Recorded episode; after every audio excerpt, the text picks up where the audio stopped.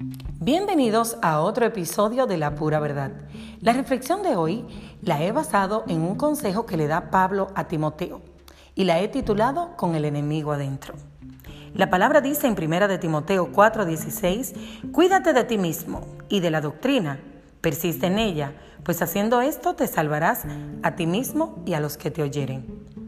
La parte de cuídate de ti mismo pero la palabra dice que nuestra lucha no es contra sangre ni contra carne, sino contra principados, contra potestades, contra señores del mundo, gobernadores de las tinieblas. Y ahora le tengo que agregar otro elemento, yo mismo.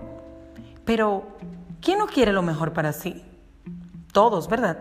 El problema es que esto no necesariamente representa lo mejor para Dios y ahí es que viene entonces el descuadre. Pablo dijo, porque no hago el bien que quiero, sino el mal que no quiero, esto hago. Y mientras lo hacemos, buscamos un culpable que lamentablemente dentro de las opciones no está el yo misma. Es tan fácil y cómodo atribuir las faltas a otros, mientras dormimos, comemos y hasta alabamos a Dios con el enemigo adentro. A veces nos deleitamos, lo justificamos, hasta volverlo una fortaleza que se vuelve en nuestra contra.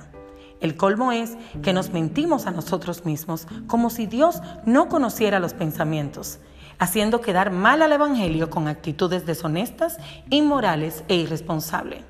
Pero hoy es el día de desenmascarar y someter esa vocecita que llevamos dentro.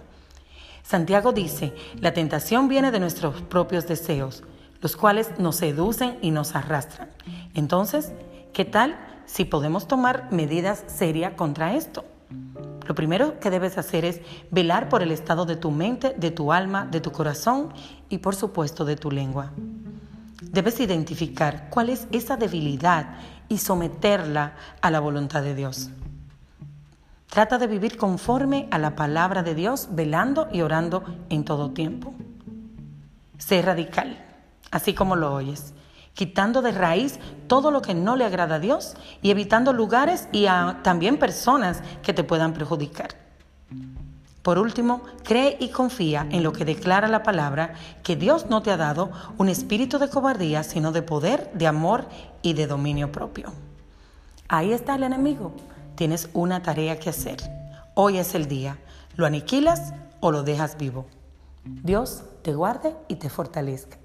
Esto es la pura verdad y yo soy Águeda Suárez. Un abrazo.